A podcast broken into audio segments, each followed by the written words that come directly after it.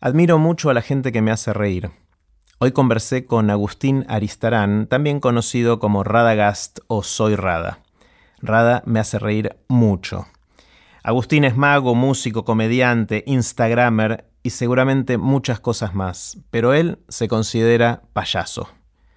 Lo conocí en persona en 2017 cuando dio su charla en TEDx Río de la Plata y desde ese momento no me pierdo ninguno de sus shows ni sus videos en Instagram.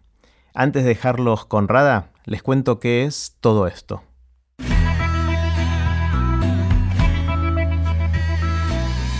Esto es Aprender de Grandes, el podcast donde comparto lo que aprendo mientras intento aprender durante toda la vida y lo que converso con gente que admiro. Separé la conversación en tres partes. En esta primera parte conversamos sobre qué aprendió Rada haciendo lo que hace. Puse los links relevantes en aprenderdegrandes.com barra radagast. Los dejo con Agustín Aristarán. Hola Agustín. ¿Cómo va? ¿Bien, vos? Bien, contento de estar acá. Yo contento de que estés acá. Muy, Eh, muy contento. Te cuento que mm, me debatí mucho cómo empezar y hacer la primera pregunta. A todo el mundo le pregunto qué aprendió haciendo lo que hace. Eh, y en tu caso, querría preguntarte qué aprendiste vos, Agustín, en todos estos años siendo Radagast. Eh, va- varias cosas, un montón de cosas. Eh, Radagast está conmigo, creo, desde antes de tener uso de razón. Wow. Eh, yo empecé siendo. componiendo el personaje este de Radagast a los 12 años. eh, y medio que a los 12 años uno no, no entiende algunas cosas. Se entienden otras, que, que después de grande no las entendés. Y Radagast me, me enseñó, creo que el, que el sentido del humor eh, es tan importante como respirar para Wow. mí. Poder tener sentido del humor, poder, poder reírte, poder eh, entender las cosas a través de la, de la comedia, eh, salva, alivia y, y da fuerzas. Después también me enseñó que la clave es huevo más corazón. Ajá. eh, y, y me hizo recorrer un montón de lugares que nunca me hubiese imaginado que iba a poder recorrer Agustín. Es medio loco, ¿no? Hablar de dos personas en la misma, pero, pero, pero los, los tengo bien diferenciados. Eh, Agustín es, es diferente a Radagast, pero son lo mismo. Hmm. ¿En qué son distintos y en qué son lo mismo? Agustín es más tranquilo, yo soy más tranquilo. Eh, Radagast está siempre, siempre arriba. Claro. eh, eh, haciendo sus chistes, sus juegos y demás. Yo también juego mucho, juego como él, pero. Pero bueno, Radagast también es el laburante. Y Agustín es el que disfruta del laburo de Radagast. Está bueno, está bueno. ¿Y, y vos sos consciente cuando estás en personaje y cuando no? ¿O cuando Es lo mismo. o se mezcla tanto que ya no...? Es lo mismo. En el escenario, justo ahora estoy en un cambio bastante importante de, Ajá. de- de despidiendo un poco a Radagast, el personaje, y hablando más desde, desde Agustín. Despidiendo al personaje. Sí. ¿Qué, Eh, qué significa eso? ¿Se muere Radagast o...? No se muere, muta y se, se- se amalgama más con Agustín. Eh, mi último espectáculo habla Agustín, no habla Radagast. Ah, Y Agustín habla de Radagast. Antes era al revés, siempre. Eh, bueno, vos lo viste. sí, y, sí. Vi los y- dos, vi la anterior también. Y, y- la propuesta es más desde, desde la persona, desde lo que le pasó a la persona. Eh, tengo ahí como, como una contradicción de que voy de un lado para el otro. Somos lo mismo. eh, el personaje es lo mismo que Agustín. Pero también me pasó que, que después del Gran Rex, eh, como que se despidió ese Radagast como yo lo tenía eh, en la cabeza. Mm, Creo que, que fue, un, fue un momento muy importante, más allá de que haya sido un teatro tan grande, tan importante, tanta gente, eh, mucho más que un sueño fue ese show para mí. Ahí se fue, se fue un Radagast para, para que venga otro. ¿Se va a seguir llamando Radagast el nuevo Radagast o no? Ahora se va a llamar Soy Rada, Soy Rada. por una cuestión eh, judicial. Ah, ¿en serio? Así, como la Pues Radagast es un personaje de... del Señor de los Anillos. Claro. Y me vino bárbaro que pase eso, la verdad. No dejó de ser una serendipia también. Para poder también entenderlo y ponerle otro nombre y, y poder empezar a, a cambiarlo. Instagram a mí me, me cambió mucho la, la, la Es cabeza. increíble lo que está pasando, ¿no? Increíble. Me cambió mucho la vida en concreto, en, en trabajo, en, en cosas que me fueron pasando. Pero también me cambió mucho la forma de hacer humor. Empecé a hacer humor desde Agustín. Antes Radagás era un mago que hacía comedia Eh, y ahora Instagram me dio la posibilidad de poder hacer lo que se me cante, lo que yo quiera. Eh, y tuve la suerte de que la gente le gustó lo que, yo quería hacer. ¿Dónde dibujas la línea? ¿Dónde termina Radagast y empieza Agustín o al revés? Eh, por ejemplo, de las cosas que haces en Instagram, ¿cuáles dirías que no son Radagast? Y todas. Me parece que Instagram. Ah, mira. Me parece que Instagram son todas. Están, están desde, desde Agustín. no sé dónde dibujo esa línea creo que Serendipia, este show nuevo, eh, ahí marcó la línea entre una cosa y la otra. Me era muy difícil antes hablar de Agustín en arriba del escenario. Pero el que cuenta ahora es Agustín, el que hace comedia es Agustín. El stand-up también me dio eso. Eh, una actividad a la que yo le tenía mucha, eh, mucha bronca, pero de ignorante. De, no saber lo que era bien, o no haber visto stand-up de verdad. Eh, estudié stand-up, me, me, junté con comediantes muy increíbles. Mi, exnovia es una comediante súper importante y, ella fue, fue, fue, también la que, la que me impulsó a eso. Y un día me dijo, vos hablas así porque no entendés nada de lo que es el stand-up. Y yo un poco me enojé. Yo le dije, no, yo soy comediante, yo sé muy bien lo que es el stand-up, es una porquería, no me sirve las observaciones, bla, bla, bla. Y me dijo, anotate en un curso de stand-up. No, no, no. Bueno, te anoté en un curso de stand-up, tenés que ir a hacerlo y me cerró la boca. Y, le agradezco mucho que lo haya hecho. ¿Eso hace cuánto fue? Tres años. Tres años. Sí. ¿Y le, sentís que le metiste el humor desde otro lado? ¿Qué, sí, ¿qué, te agregó el stand-up? Libertad. Eh, me sacó todas las, barreras que yo entendía cómo tenía que hacer el humor. Eh, y me despojó de todo, de la vestimenta que tenía el personaje para poder salir a escena, me despojó de, eh, de esto tener que ser efectivo sí o sí, como, como yo no entendía antes la cosa. mi laburo antes de Jerry era de eventos, yo laburaba en eventos. Claro. El evento es una persona que, que, tiene cierto poder adquisitivo que dice, ahora vamos a mirar a esta persona. Claro. Les guste o no les guste, ahora vamos a mirar a él. Y ahora es diferente, cambió todo. Ahora la gente individualmente decide si quiere venir a verme o no. Sigo haciendo eventos, es mi trabajo y está buenísimo y me divierto mucho. Eh, pero, pero bueno, nada, hasta ese momento era así. Había uno que decidió por todos. Claro, claro. Eh, y lo de Instagram, más allá de que explotó, te permitió ser Agustín, seguramente retroalimenta los shows y las demás cosas. Eh, estás todos los días ahí, o sea, y tenés una productividad importante, te diría. que, admiro y que... Mm, ¿cómo, ¿Cómo funciona? Contame un poquito cómo, cómo funciona tu mente en Instagram y tu creatividad en Instagram. Tengo mi libretita digital en mi rectángulo de luz eh, que voy anotando ideas, pero te voy a confesar que el 90% de los videos salen en el momento. Se cruzó algo, pasó. No estaban guionados de antes, ni pensados. Muy pocos. Eh, por ahí más lo de los personajes, pero los, los que yo hablo a cámara eh, y, estoy contando algo salen ahí, en ese momento. y los hago en el momento. De hecho, se ve que frenás el auto en la banquina, más o menos, para hacerlo. En la banquina me, o, hay una estación de servicio que siempre me freno y me pongo ahí en 45 grados y, grabo ahí. En un momento era, tengo que hacer videos, tengo, tengo, los tengo que hacer porque la gente está esperando, bla, bla. Y ahora es, eh, me dan muchas ganas de hacer el video y lo hago. Y fue mutando también mucho el, contenido en, Instagram, en mi Instagram. Mucho. Anoche le eh, conversaba con mis hijos eh, y le dije, voy a conversar mañana con, Agustín, con Rada. Eh, ¿Qué le pregunto?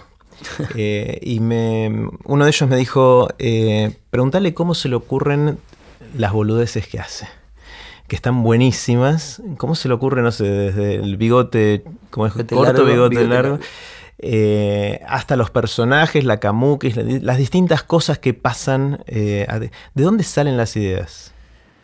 Es re difícil eso, porque salen, aparecen. Eh, el bigote largo, el bigote corto es... Cuando uno está en el baño solo pasan cosas que no pasan en otro lado. Y por ahí estoy en el baño y lavándome los dientes y muevo el bigote y me da risa eso, o hago una cara o canto. Eh, yo creo que yo juego mucho y creo que todos jugamos mucho. Hasta los que no juegan también juegan. Cuando vas en el auto practicando una charla que tenés que decirle a alguien y después es completamente diferente esa charla a la que vos venías practicando, eh, estás jugando también. O cuando estás en la ducha cantando eh, en Wimbledon, eh, estás jugando. Le doy mucha bola a eso. Entonces, en ese juego, en, esa, en, en esa, en ese recreo que, que me tomo, ahí salen las ideas. Y estoy atento, muy atento a eso. Con tu libretita electrónica. Con mi sí. Sí, eh, para mí la libretita es, es fundamental. Eh, no sé si te pasa a vos, pero yo siento que, por lo menos yo, pero creo que en general los seres humanos somos bastante buenos en tener ideas, pero re malos después recordándolas, uniéndolas con otras Fundamental cosas. y en el momento. Y yo a veces anoto cosas que leo meses después y digo, esto yo lo escribí, no Esto te puedo creer que se me... Está buenísimo. O es una porquería, pero no- ni me acordaba que lo había pensado. Sí, sí, la cantidad de archivos que tengo de notas, de voz, de texto, de todo, eh, que dos por tres las, las reviso y, y salen cosas muy grosas de ahí. Ah. Una cosa que recuerdo mucho cuando diste tu, tu charla en TEDx Río de la Plata el año pasado, en 2017, eh, una cosa que dijiste en un momento es que mm, te diste cuenta que mm, no tenías que ser el mejor mago o el mejor comediante o el mejor músico, tenías que ser el mejor Radagast. Eh, que me pegó fuerte por esta idea de que uno se habla mucho de encontrar tu voz, se le da como... eh, y a veces tu voz no es ser el mejor en algo, sino encontrar la combinación de cosas que te definen, ¿no? Eh, y por ahí la creatividad viene por ahí y, y como me quedó esa frase, ¿cómo, ¿cómo lo vivís vos esto de ser el mejor Radagast? Estamos en un mundo de mucha com- de competencia constante, de, de estar mirando qué está haciendo el otro para ver o cuál es la vanguardia o qué hay que ver, hay, qué hay que hacer para ser diferente a los demás y demás. Y es muy pesado eso, y es imposible. No sé, si yo me, me pongo a comparar con otros comediantes que revientan estadios y demás, me voy a frustrar. Mm. Y tuve una época de, de mucha frustración, de, de tener un, un gran nombre en el ambiente de la magia y demás, pero empecé a mirar para los costados y, y sentía que, que yo no estaba haciendo las cosas bien y demás, y apareció una persona en mi vida que me, me, me acarició el alma y me dijo, vos no tenés que ser el mejor, de nada, vos tenés que ser el mejor vos. Y un poco con, como compararlo con los, los atletas profesionales, compiten contra ellos mismos, no, no compiten con, con el chino, con el ruso, con el que sea. Entonces, ese es mi laburo. Dejé de mirar para el costado a ver qué estaban haciendo los demás, o cuántas entradas vendían, o cuántos tickets, o cuántos seguidores. Y, y cuando empecé a hacer eso realmente, eh, lo puedo decir pero no hacerlo. Pero cuando lo empecé a hacer, empezó a ir todo diferente. Y empecé a estar tranquilo conmigo de lo que estaba haciendo, era lo más genuino que podía hacer hasta ese momento. Hoy me siento mucho más genuino que antes. Y me gusta contradecirme cada cierto tiempo. Está bueno, está buenísimo. ¿Cómo, cómo es el uso de tu tiempo? ¿Qué- ¿En qué dividís tu tiempo? ¿Cuáles son los grandes, las grandes ocupaciones? Mi hija, Ajá. eh, principalmente, mi laburo, ¿Qué edad tiene tu hija? 12. 12. Está por cumplir 13 en febrero. Laburo mucho, soy muy fan del trabajo. Mi trabajo no es mi trabajo, mi trabajo también es mi vida. Estoy con una banda ahora, muy copado, con mi banda. Tocamos mucho y ensayamos mucho, escribo, escucho mucha música y me quedo en el patio. ¿Qué escribís? Canciones. Canciones. Estoy escribiendo muchas canciones ahora. Y si no, escribo eh, comedia o, o ideas que se me aparecen. Cosas. Y no las publicas escritas, cantás. Canto, O las haces hago. el chiste o haces lo que... Las hago. Claro.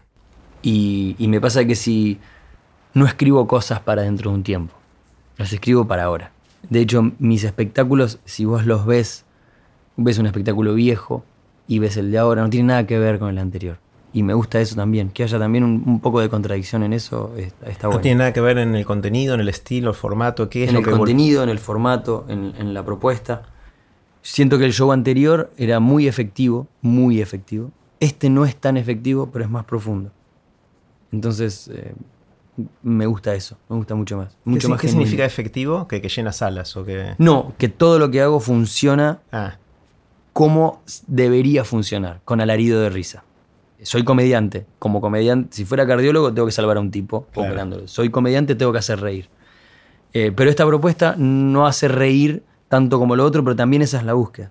Hay momentos en donde se plancha y hay, hay momentos más reflexivos. Y, claro, eso si pones la vara definiéndote como comediante. Claro. Pero si te definís como soy Rada, ya está. Ya está. Y, se me acabaron los problemas. Y no tenés que, claro, inventate tu propia métrica y por ahí, entonces sí funciona. Sí, o sea, funciona, ¿eh? Funciona y está bárbaro. A mí me encantó, yo fui a verlo eh, y lo disfruté un montón. Y la gente lo disfruta y viene, y hay gente que vino ya cinco veces o viajan de otros países a verlo, que eso para mí me parece una locura total. que vienen de otros países. De otros países. Wow. No lo puedo creer. De Chile, vinieron de Paraguay, de, de Perú. Eh, una pareja vino de Colombia al Gran Rex. Qué locura. Y este show pasa eso, que, que mucha gente viene muchas veces a verlo. Funciona, bárbaro, es efectivo, pero la búsqueda no es que sea efectivo 100%. Efectivo en cuanto a risa y alarido y aplauso y demás. Yo lo disfruté mucho y noté eso, noté quizás que había menos risas en promedio que en el anterior. También el anterior tenía era otra etapa de su desarrollo, por lo menos cuando lo fui a ver yo. Exacto. Y quizás este también vaya mutando con, Obvio, el obvio, tiempo. va a ¿no? mutar y ya mutó desde el, desde el debut hasta hoy. Claro, cuando vos vas viendo que algunas cosas funcionan más, las reforzás, otras. Donde exacto. funcionan es una definición que quizás puede ir variando también. ¿no? Exacto. ¿Cómo, ¿Cómo es eso? Vos cuando estrenás un nuevo show, obviamente lo ensayaste mucho, Sí, un montón. pero sin público, con público muy limitado, eh, y llegás al estreno, salís al escenario, lo haces, y ¿qué sentís? ¿Te das cuenta algunas cosas? Uy, esto no funcionó, sí funcionó. ¿Cómo- ¿Cómo es esa evolución del show una vez que empieza? Durante el espectáculo, en el comienzo o ahora, o en el momento que sea, como que mi cerebro se divide en dos. Uno está actuando y el otro está analizando. En, en tiempo En el real. momento. Wow. Analizando a ver qué es lo que está pasando con, con todo lo que estoy diciendo. Esto de laburar en vivo en un escenario tiene esto de poder decir y esperar la reacción y a ver qué es lo que sucede con eso. Y en función de la reacción que vos tuviste, cambiás el rumbo o vas acomodando la energía. El guion es el guion, está así, no se modifica, tengo libertades para improvisar un poco, pero a mí me gusta que el show sea siempre igual Mm. y que la gente lo sienta como que eso lo dije por primera vez. Ese es mi objetivo como artista.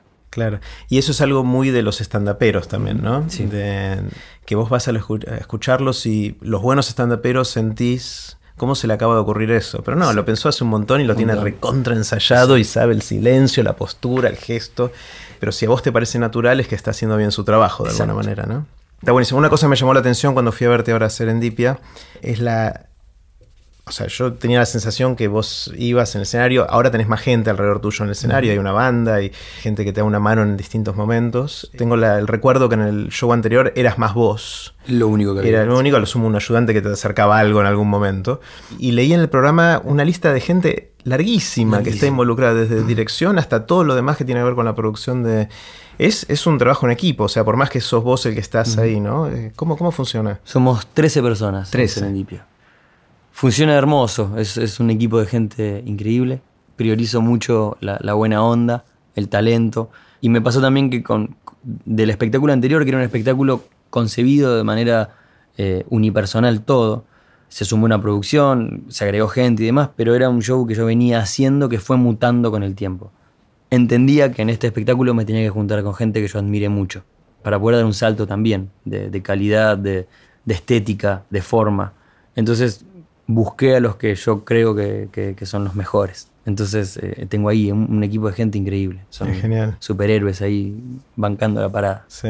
Parece como que eso es una de. conversando con mucha gente, en Aprender de Grandes, en, en el contexto de TX Rey de la Plata o, o en otros lugares. Veo que eso pareciera ser uno de los factores comunes de la gente que, que logra hacer cosas más increíbles. Sí. Y es, es rodearse de gente mejor que uno, en- Obvio, totalmente. sobre todo en las cosas en las que uno no sabe y todo eso, ¿no? Es, eh, Mi actividad, la de, la de artista independiente del entretenimiento, pecamos mucho de, de querer hacer todo nosotros. mm, Y ahí aparece una cosa medio de mediocridad, de, de si yo me diseño mi tarjeta y hago mi página web y edito mis videos y en un momento la, la voy a cagar, o sea, va a pasar que le voy a errar. Claro. Que yo, si te digo en los magos, los magos somos nuestros directores, nuestros vestuaristas, nuestros guionistas, nuestros empresarios, nuestros managers. Entonces hay que saber que en un momento hay que dejar todo eso para, para poder crecer y, y que lo haga gente que lo sabe hacer. Mm, Y también porque yo necesitaba estar tranquilo de subirme al escenario y saber que estaba todo resuelto. Que yo me tenía que dedicar y me tengo que dedicar y solamente poner toda la energía en, en hacer el espectáculo cada vez mejor. Claro. Los videos no los editas vos, ya lo- los. Sí. ah, Los eso videos sí, los segui- edito. eso Sí, los, edito- lo- los de Instagram los edito yo. Pues es un laburito, a cada, tiene un- o sea, cada toma dura un segundo, dos segundos. o sea, es un laburo, es un- eh, también ya es un entrenamiento. Mientras que yo lo voy haciendo ya voy sabiendo dónde tengo que cortar. Claro. Sacar las respiraciones, eh, las dudas cuando miro para arriba, es, todo eso eh, ya, ya es medio que es automático. Pero me gusta porque Instagram lo que tiene y que creo que es lo que valoran los seguidores, es la, cosa genuina. Tengo un muy buen teléfono con una muy buena cámara, pero siempre un poquito de ruido hay en la imagen, la luz no está del todo bien, eh, está grabado con un teléfono, está editado de una manera casera también, porque creo que eso es lo, lo que le copa a la gente. Es un chabón normal que está haciendo un video. Claro. Y es así, soy un chabón normal que está haciendo un video. Sí, sí, sí, totalmente. Eh, bueno, Instagram explotó últimamente, no sé, estás con más de un millón de seguidores o algo así, que es una locura, ¿no? Sí, cualquier. Entre las dos redes hay dos millones de personas. Por eso me cuesta imaginarme esa cantidad de gente, ¿no? A mí también, ¿eh? yo no tengo... Y son, son, me imagino, de varios países, ¿no? No son solo de Argentina. ¿Eso te da Instagram? ¿Te da la, Te da toda la data de todo. Eh. La edad, la, cuántos son hombres, cuántos son mujeres. ¿Y qué es lo eh, más raro que te pasó hasta ahora con, con este millón de personas? ¿Algún comentario? cosas rarísimas, muy raras, muy hermosas. Me pasó ya con tres nenes autistas, cosas como muy locas, te cuento una. Eh, un nene que empezó a hablar y a dejar de hacerse pis en la cama y a dormir solo por mis videos. No te puedo creer. Me lo contó la mamá con una carta que me... ya está, cerrar el boliche. Y era... Eh, empezó a hablar con los videos. Y tenía ocho años. En, empezó a hacer sonidos y después empezó a hablar y, y enamorado de uno de mis personajes. Eh, una vez un flaco en la calle me paró, se largó a llorar como un nene, un flaco de mi edad. Me abrazó y no podía parar de abrazarme. Yo le preguntaba, ¿qué te pasa? ¿Qué te pasa? Me mostró su catéter puesto acá. Me dijo, hace un tiempo me trasplantaron de médula, eh, estuve mucho tiempo aislado y lo único que yo esperaba todos los días y lo único que me hacía reír eran tus videos estoy convencido que vos me salvaste. Le digo, no, yo no te salvé, flaco, fueron los médicos, te lo juro que yo no. Pero te agradezco mucho, lloramos mucho los dos, nos tomamos un café y nada, y sí. Y así un montón de cosas, un montón de gente que, que, me tira mucho, mucho afecto y, y cosas, Jerry, que yo ni tengo ni idea, eh, yo hago videos de comedia que me divierten a mí. Me gusta verte divertirte haciendo música. Así terminó la primera parte de la conversación que tuvimos con Radagast. No se pierdan las próximas partes que estuvieron buenísimas.